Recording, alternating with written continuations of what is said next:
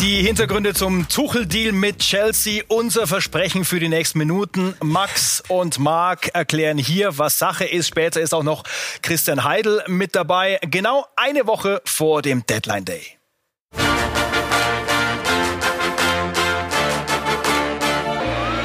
Heute im Transfer Update die Show London Calling nach Mainz, Dortmund und Paris beerbt Thomas Tuchel den gefeuerten Frank Lampard bei Chelsea. Alles zum Mega-Deal. Konstanz bei den Wölfen. Sportdirektor Marcel Schäfer bestätigt exklusiv, Wichhorst und Gerhard sollen beim VfL bleiben. Und der nächste Neustart beim Big City Club. Was läuft da in Berlin mit Eriksen, Shakiri und Perisic? Das und mehr jetzt im Transfer Update, die Show. Um 11.13 Uhr waren wir heute damit die Ersten und er um 11.18 Uhr saß Max schon im Studio und hat alles erklärt zum Thema Tuchel. Was für ein Tag hier bei Sky Sport News. Es gibt, ja, wie soll man sagen, eine Breaking News, die sich gewaschen hat.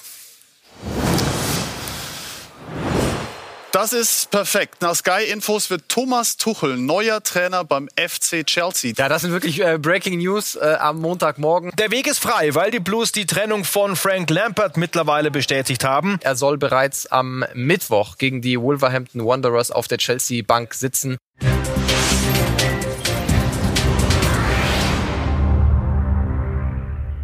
Ja, das ging schnell und jetzt springt er also auf auf den berühmten roten London-Bus, wo die Deutschen aus dem Fenster gucken und äh, ja auch drauf warten, ob er endlich auch für sie den richtigen Plan mitbringt. Thomas Tuchel beim FC Chelsea. Max, wir kennen mittlerweile weitere Details. Ja, also es ist äh, alles fix. Thomas Tuchel, wie ich äh, vorhin schon gesagt habe, wird am Mittwoch auf der Bank sitzen. Äh, auch mittlerweile ähm, können wir über die Vertragsdetails äh, kommunizieren. Er wird einen 18-Monats-Vertrag unterschreiben also bis zum Juni 2022. Und dann gibt es für beide Seiten eine Option für zwölf Monate on top, heißt bis zum Juni 23.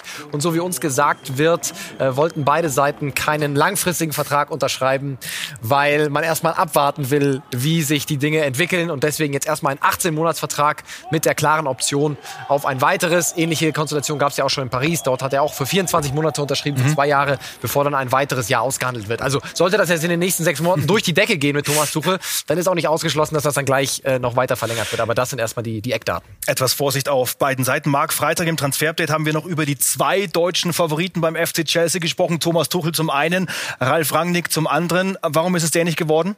Ja, es hat sich vor allem nach unseren Infos am Abfreitagabend schon klar herauskristallisiert, äh, dass es nicht nur den Top-Favoriten gibt, sondern dass man bei Chelsea auch vor allem Thomas Tuchel haben möchte. Ralf Rangnick war definitiv einer der Kandidaten. Es gab Austausch nach unseren Infos. Es gab da sehr konkrete Gespräche. Wir hören, es war eher so die Backup-Lösung, auch ähm, eine Möglichkeit, bis zum Sommer erstmal zusammenzuarbeiten, falls es mit Thomas Tuchel nicht klappt. Allerdings, Thomas Tuchel war der Favorit und ist es jetzt eben auch geworden.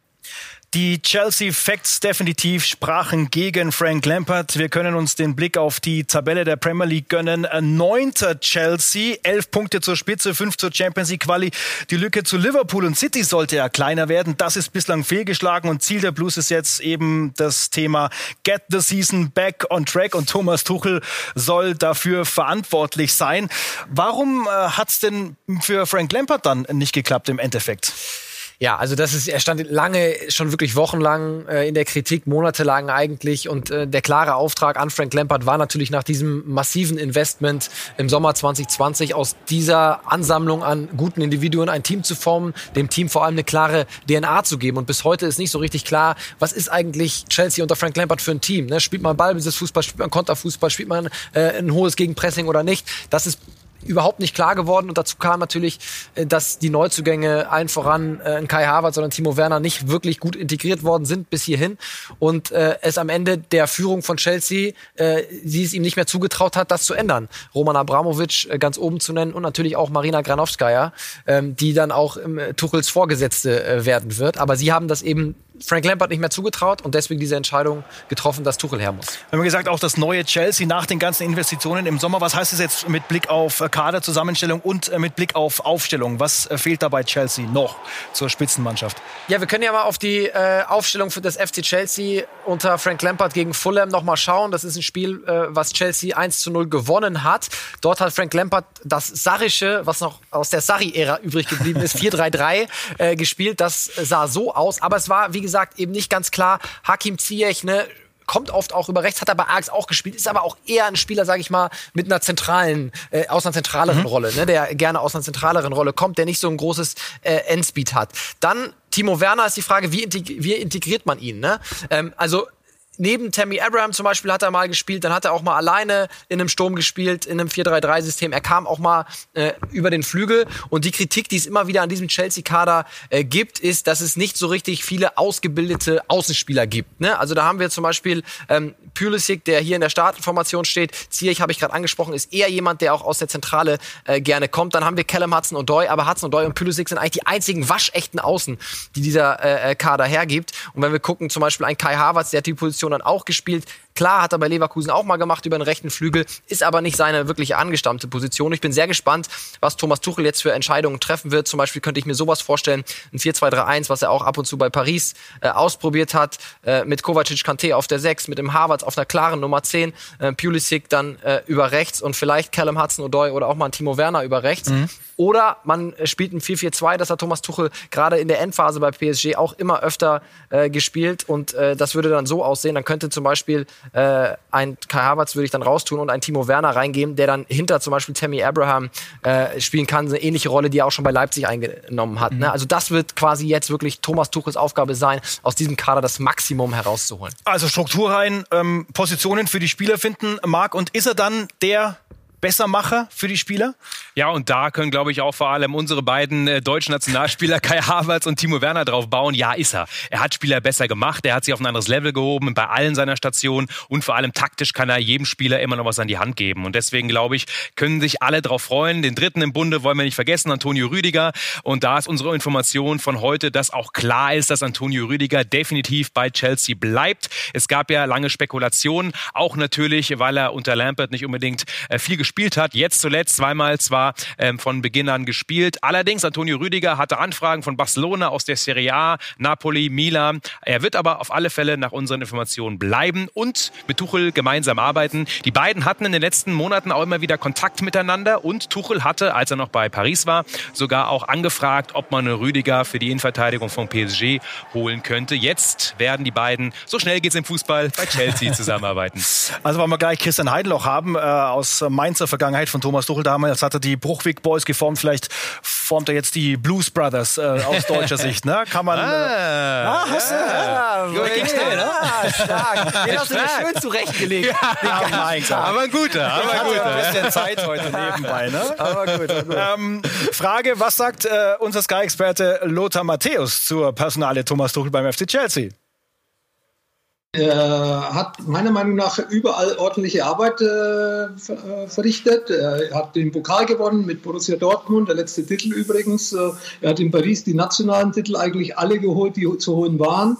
Er ist ins Champions League Endspiel gekommen, aber wie gesagt, er ist kein, er ist kein einfacher Typ. Er hat eine klare Meinung und äh, ja, will natürlich ein gewisses Mitspracherecht äh, und äh, das hat ihn dann eben vielleicht doch das eine oder andere Mal den Job gekostet. Es ist wieder eine Auszeichnung auch für die Trainerausbildung in Deutschland, dass so ein großer Club wie Chelsea äh, einen deutschen Trainer holt. Ich glaube, jetzt haben wir drei Trainer, äh, ja, drei ehemalige Bundesliga-Trainer. Haasnüttel ist ja in Southampton, also Klopp ist da, Guardiola ist auch noch da. Also die Engländer bedienen sich nicht nur bei der Bundesliga, in der Bundesliga bei den Spielern, sondern eben auch von ehemaligen Trainern, die in der Bundesliga Großartiges geleistet haben.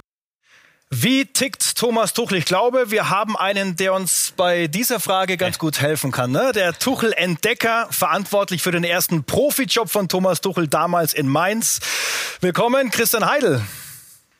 Hallo, nach München. An welchem Punkt, Herr Heidel, hat Sie denn Thomas Tuchel damals gepackt, dass Sie sagen konnten, nee, Junge, A-Jugend ist nicht mehr. Jetzt ab zu den Profis. Also ich muss zunächst mal klarstellen, ich bin eigentlich nicht der Thomas Tuchel-Entdecker, sondern ähm, das ist unser Volker Kersting, der Leiter des Nachwuchsleistungszentrums, der mir Thomas Tuchel, nachdem er ihn für die U19 verpflichten wollte, vorgestellt hat. Ich hatte immer so ein bisschen ein Vetorecht ähm, und der Volker Kersting, der wird es bestätigen. Ich habe dann eine Stunde mit Thomas Tuchel alleine mich unterhalten ähm, habe anschließend Volker Casting angerufen und habe ihm gesagt, so einen Typen habe ich jetzt selten erlebt. Ähm, den werden wir genau im Blick haben. Ähm, das ist was, was Besonderes an, an, an Trainer. Ähm, ein Jahr später war er Profitrainer. Was war denn so besonders in diesem Gespräch? Ja, wissen Sie, Sie, Sie sitzen mit jemand an einem, an einem Tisch, mit dem Trainer, unterhalten sich und ähm, teilweise geht es einem dann so, dass man ja nach, nach einer halben Stunde schon nicht mehr genau weiß, wie das Gespräch abgelaufen ist, was er alles erzählt hat. Ähm, bei Thomas Tuchel kann man sich über jeden Satz Gedanken machen. Das ist einfach brutal spannend gewesen, dieses Gespräch. Er war, er kam von der zweiten Mannschaft vom FC Augsburg und ich hatte, ich hatte wirklich das Gefühl, ich unterhalte mich mit dem Bundesliga-Trainer, wie er argumentiert hat, äh, was er gesagt hat, die Art, wie er es gesagt gesagt hat, sehr selbstbewusst, aber nicht, nicht arrogant, um es gleich zu sagen. Ähm, er hat einen wirklich einen, einen, einen, tiefen Eindruck bei mir hinterlassen, in, in der ersten Stunde beim 105 schon. Also dann war schon alles klar für Sie. Äh, Herr Heidel, wissen Sie, dass wir einen in der Runde haben, der schon Gegner von äh, Thomas ja. Tuchel war? Marc Bärenbeck. Ja. Immer verloren, immer verloren. Das erklärst ja. du jetzt bitte mal. Ja, U15 VfB Stuttgart hat er damals trainiert und ich war Co-Trainer bei der U15 der Frankfurter Eintracht. Ja, und da muss ich ganz ehrlich sagen, auch damals Thomas Tuchel schon erfolgsbesessen Detail äh, ja, orientiert. Also war auf jeden Fall schon eine besondere Zeit. Aber ja, Tuchel hat immer gewonnen mit dem VfB. Aber kann ja auch mal anecken, so ein Typ. Das haben wir schon so oft gehört, ne? Ja, total. Und damals auch schon ein Lautsprecher. Ich glaube, das kann äh, Christian Heidel bestätigen auch. Letztendlich, ich glaube, wir haben, Sie haben gerade, Herr Heidel, über die positiven Seiten gesprochen. Es war eine erfolgreiche Zeit, ist aber auch unschön. Manche sagen, schmutzig zu Ende gegangen. Ich kann mich noch erinnern an die Worte von Harald Strutz. Er hat sich verraten gefühlt. Warum war es dann wirklich auch so ein bisschen schmutzig am Ende? Und was ist es so schwierig im Umgang mit Thomas Tuchel? Also ich muss sagen, ich hab, hatte das große Glück in meiner Zeit, eine ganze Reihe von guten Trainern zu haben. Und ähm, glauben Sie mir eines, nicht einer dieser Trainer war unkompliziert. Ob es ein Jürgen Klopp ist, ob es ein Thomas Tuchel ist, ob es ein Domenico Tedesco ist, ob es Martin Schmidt ist, das sind alles super, super. Jetzt habe ich ein paar vergessen bestimmt. Ähm, aber sie sind alle nicht äh, äh, unkompliziert. Ich glaube, ein guter Trainer muss unkompliziert sein, muss kompliziert sein, Entschuldigung. Er muss auch teilweise unangenehm sein. Das ist das, dieses Akribische, was die, die Trainer eben in sich haben. Und das war Thomas Tuchel sicherlich extrem ausgeprägt. Das war vom ersten Tag an so. Er ist ein Perfektionist Mist vor dem Herrn. Er hinterfragt grundsätzlich alles. Und ich glaube, was man sagen kann, das, was er von sich selber fordert, das fordert er von seinen Mitstreitern. Wenn jemand dabei ist, der ihm das nicht gibt, dann kann es auch problematisch werden. Aber ich hatte, ich hatte fünf Jahre und elf wunderbare Monate mit ihm. Wir sind eigentlich, wir haben nie Krach bekommen. Das hat immer funktioniert. Und wir hatten die letzten vier Wochen ein paar Dissonanzen dann, ähm, als er beschlossen hat, den Verein zu verlassen. Aber das ist längst, längst vergessen bei mir und ich glaube auch bei ihm. Ähm, ähm, ich habe da wirklich nur gute Erinnerungen und ich, ich kann auch nichts Negatives über, über Thomas Tuchel als Mensch sagen. Ja, Max, äh, was verbrieftes äh, Krach gab es ja auch bei PSG. Ne? Da gab es immer den Zwist mit Sportdirektor Leonardo. Was war da damals genau das Problem? Ja, es sind natürlich auch dann die Kompetenzfragen. Ne? Also es ist gemündet im äh, vergangenen Sommer darin, dass dann Leonardo einen Sechser geholt hat, dann Leo Pereira, Thomas Tuchel wollte eigentlich einen Innenverteidiger und man war sich eben nicht einig über die Kaderplanung. Ähm, jetzt habe ich nur gerade gesehen, Herr Heidel hat so ein bisschen gelacht. Ist das vielleicht genau äh, auch die Problematik, dass man Thomas Tuchel immer ein gewisses Mitspracherecht auch einräumen muss bei der Kaderplanung?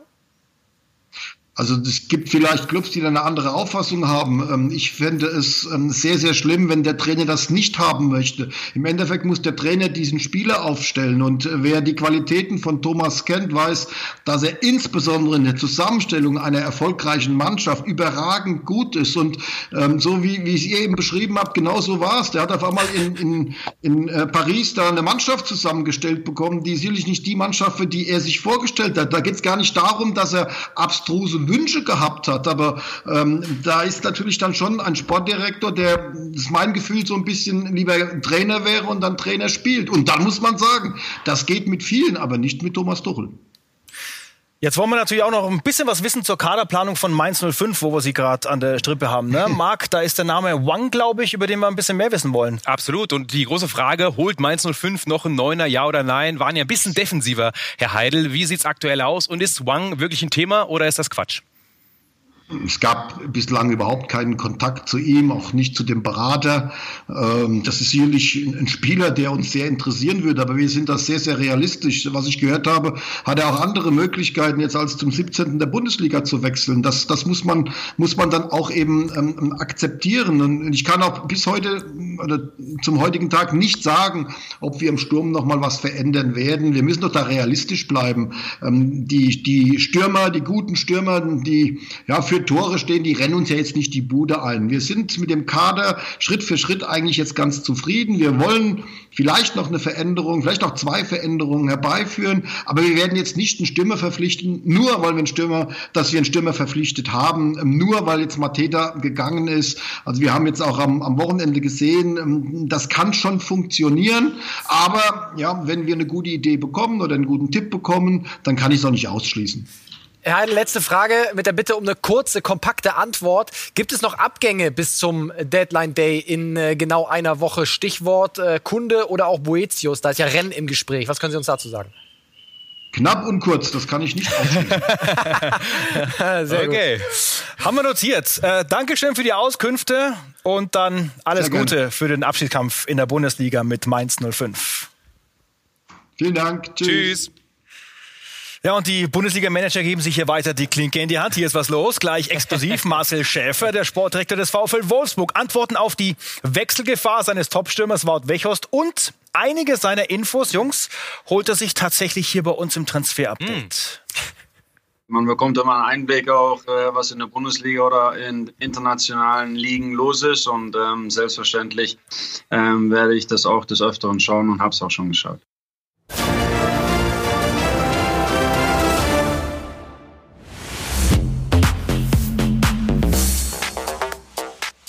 Wolfsburg auf Champions League Kurs, das ist äh, Fakt. Ganz beim Blick auf die Tabelle. Welche Fakten aber gibt es zum Transfergeschehen der Wolfsburg? Und Max hatte heute die Möglichkeit beim Exklusivtermin mit dem Sportdirektor Marcel Schäfer die wichtigen Fragen zu stellen. Das ist also vor wenigen Stunden passiert, ist er neu in der Position ne? und äh, hat sich deinen äh, Fragen gestellt. Und jetzt können wir gemeinsam auch die Namen durchgehen. Max, denn äh, bei William, da gibt es schon eine Entscheidung. Genau, das ist mittlerweile äh, offiziell, war auch kein großes Geheimnis mehr. Ne? Der wird zu Schalke ausgeliehen, sechs Monate. Es fließt auch ein bisschen äh, Geld und äh, Schalke übernimmt den Großteil des Gehalts. Das war ja auch, wie wir Freitag ähm, schon berichtet hatten, eigentlich die Bedingung von Wolfsburg für einen Abgang. Also William verstärkt für sechs Monate die Schalker.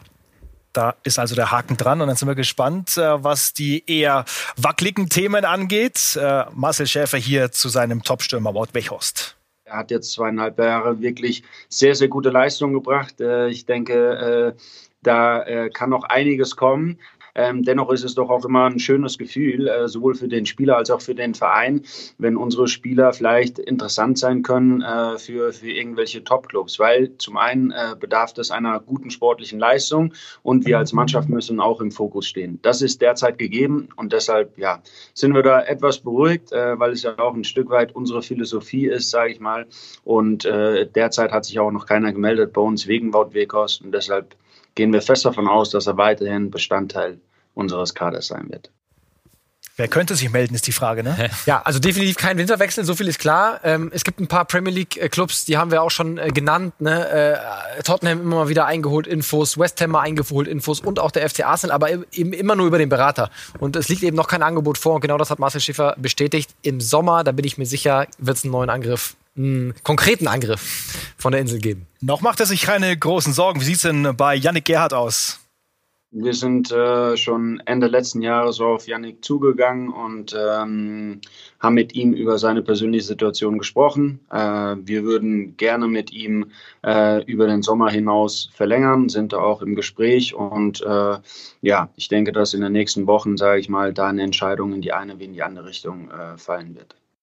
Ja, der Spieler will sich noch ein bisschen Zeit lassen. Es steht ja auch immer wieder eine Rückkehr zum ersten FC Köln im Raum. Das kann er aber erst im April, Mai äh, beantworten, wenn klar ist, in welcher Liga der erste FC Köln spielt, wo Janik Gerhardt ja äh, herkam. Zweite Liga würde er nicht machen. Aber Wolfsburg, so wie wir hören, sehr ambitioniertes Projekt, stehen sehr gut da in der Tabelle, also durchaus mit guten Chancen. Janik Gerhardt, ähm, ja, dass er seinen Vertrag verlängert nochmal bei den Wölfen. Stichwort Projekt Hertha BSC hat uns beschäftigt in den vergangenen Stunden und Tagen. Bruno Labbadia weg. Wir wissen, dass äh, morgen Paul Dardai auf dem Trainingsplatz auftauchen wird. Der Alte ist also wieder da.